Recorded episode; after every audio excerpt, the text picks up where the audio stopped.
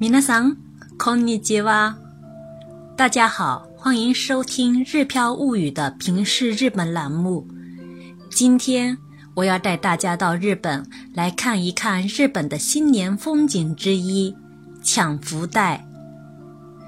如果您现在所处的环境不方便收听音频，您可以关注我的个人微信公众号“日飘物语”。 里面不仅有非常详细的图文介绍，同时也附有音频。您不仅可以跟着我的声音走进日本，了解日本的风土人情、旅游景点，同时您也可以跟着我们的小易一起零基础学日语。我们在个人微信公众号“日飘物语”里等您。在日本。一到正月，很多时候我们都会想到福袋。每年正月的福袋贩卖是日本独特的商业习惯。新年前后，电视台多会制作有关福袋的节目，福袋会成为各大媒体及坊间百姓们的热议话题。福袋按字面意思来理解，就是装满幸福好运的袋子。福袋原来是指大黑天身上背的袋子。大黑天呢，是日本人都熟知的七福神当中的一位。大黑天的左肩上扛着一个口袋，右手拿着小锤，脚踩装米的草袋，是象征五谷丰登的神。但是大黑天左肩的袋子里装的却并不是大米，而是幸福与好运。大黑天来了的话，就能将袋子里的幸福与好运分享给大家。那么，日本的福袋是从什么时候开始贩卖的呢？据维基百科介绍，福袋的贩卖可以追溯到江户时代的惠比寿袋。现在，三月百货的前身月后无福屋。在一月一号到三号之间，将卖剩下的零散的布装进一个袋子，以一分的价格贩卖，市场反馈非常好。后来，其他的无服务屋的店家也纷纷开始效仿。之后，日本的百货商场最先开始贩卖福袋，具体起源于哪一家没有定论。就目前的资料来说，有三家百货商场留下了贩卖的记录。创业于一七一七年的大王百货，在江户时代时，将零星的布片儿装进袋子里贩卖，有时候里面也会装金色的袋子，所以买到的人就像中了彩票一样。松屋的前身鹤屋。在明治四十年，也就是一九零七年时，开始贩卖福袋。松板屋于明治四十四年，也就是一九一一年，以五十钱的价格贩卖福袋。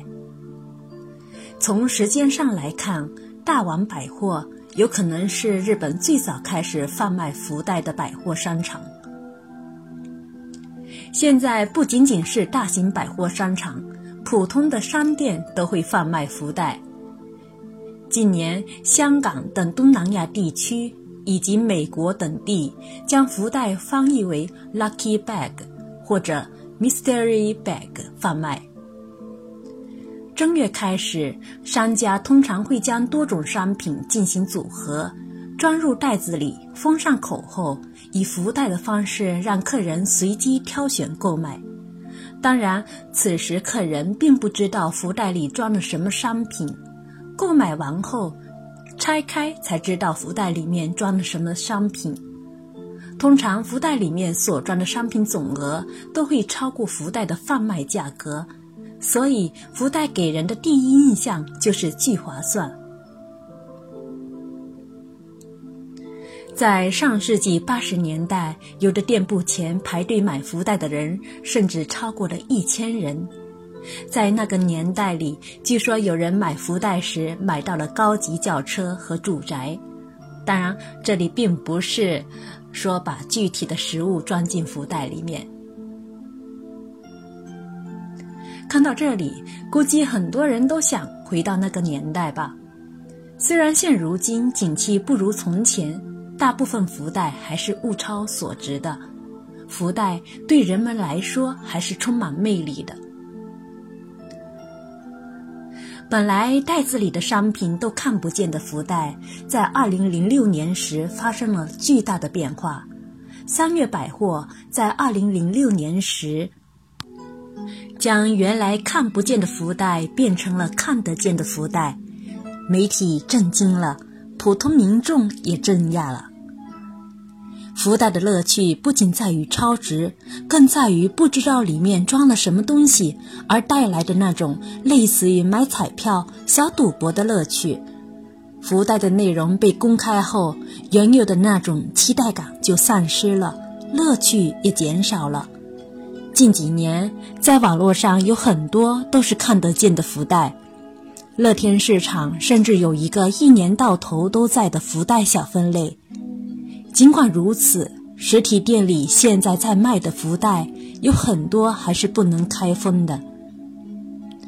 抢到称心如意的福袋，开门大喜，或许这一年的心情都是好的。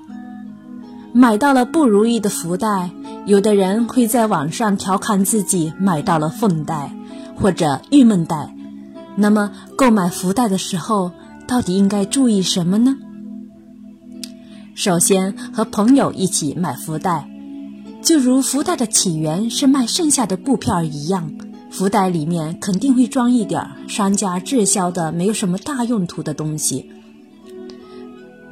淘福袋时最好和朋友一起去比较好，淘完后可以跟朋友互相交换。